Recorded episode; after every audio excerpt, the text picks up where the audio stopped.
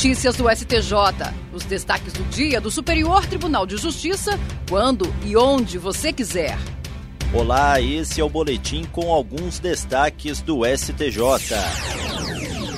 A terceira turma do Superior Tribunal de Justiça manteve decisão que determinou a revisão do contrato entre um banco e uma empresa de transporte intermunicipal que teve as atividades paralisadas por causa da pandemia de Covid-19. A empresa, em decorrência dos decretos que suspenderam o transporte intermunicipal, ajuizou a ação contra o banco, pedindo a prorrogação do vencimento das cédulas de crédito bancário emitidas durante a pandemia. As instâncias ordinárias determinaram a prorrogação das parcelas vencidas. O Tribunal de Justiça de São Paulo, ao manter a sentença, invocou o Código de Defesa do Consumidor para justificar a modificação de cláusulas contratuais. No STJ, o colegiado da terceira turma negou o provimento ao recurso especial do banco. Para os ministros, a adequação do contrato é necessária para preservar seu equilíbrio diante da queda abrupta e temporária do faturamento da empresa naquele período.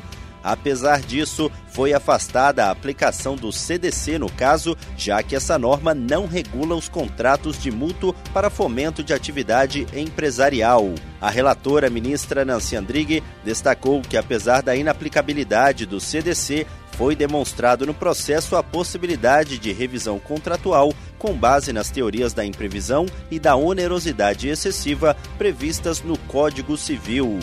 Para ela, a paralisação das operações de transporte gerou perda abrupta de renda para a empresa, tornando a prestação ajustada no contrato excessivamente prejudicial à saúde financeira e econômica da empresa.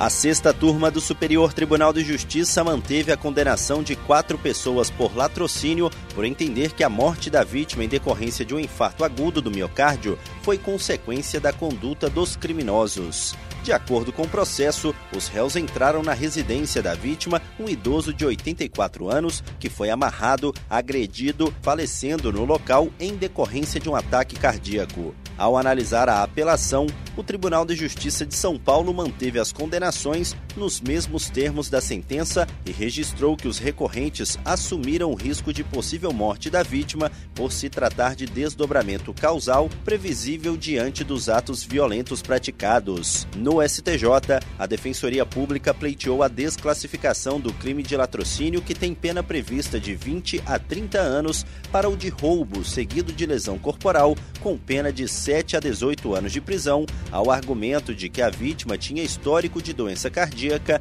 o que representaria causa independente capaz de provocar a morte por si só. O colegiado da sexta turma concedeu parcialmente o habeas corpus apenas para redimensionar as penas aplicadas. A relatora, ministra Laurita Vaz, considerou irrelevantes as condições pré-existentes de saúde que indicaram doença cardíaca e destacou que a relação causa-efeito foi demonstrada por meio de laudo atestando que o sofrimento durante o roubo pode ter colaborado para a morte da vítima. A segunda turma do Superior Tribunal de Justiça afastou o arbitramento de honorários sucumbenciais por equidade em ação de fornecimento de medicamento e determinou o retorno do processo ao Tribunal de Justiça de São Paulo para que aquela corte fixe o valor da verba observando a jurisprudência. No caso analisado, o paciente ajuizou a ação contra o Estado de São Paulo para que fosse fornecida medicação para tratamento, alegando não ter condições de pagar por ela. Foi dado à causa o valor de aproximadamente 150 mil reais, que corresponderia em 2017 a um ano de tratamento. Em primeira instância, o pedido foi julgado procedente e foram fixados honorários por apreciação equitativa em mil reais. A apelação para majorar os honorários não foi provida. Ao fazer o juízo de retratação, após o julgamento em março de 2022 do tema 1076 dos recursos repetitivos, no qual o STJ vedou a fixação por equidade em causas de grande valor, o Tribunal Estadual manteve a quantia anteriormente arbitrada.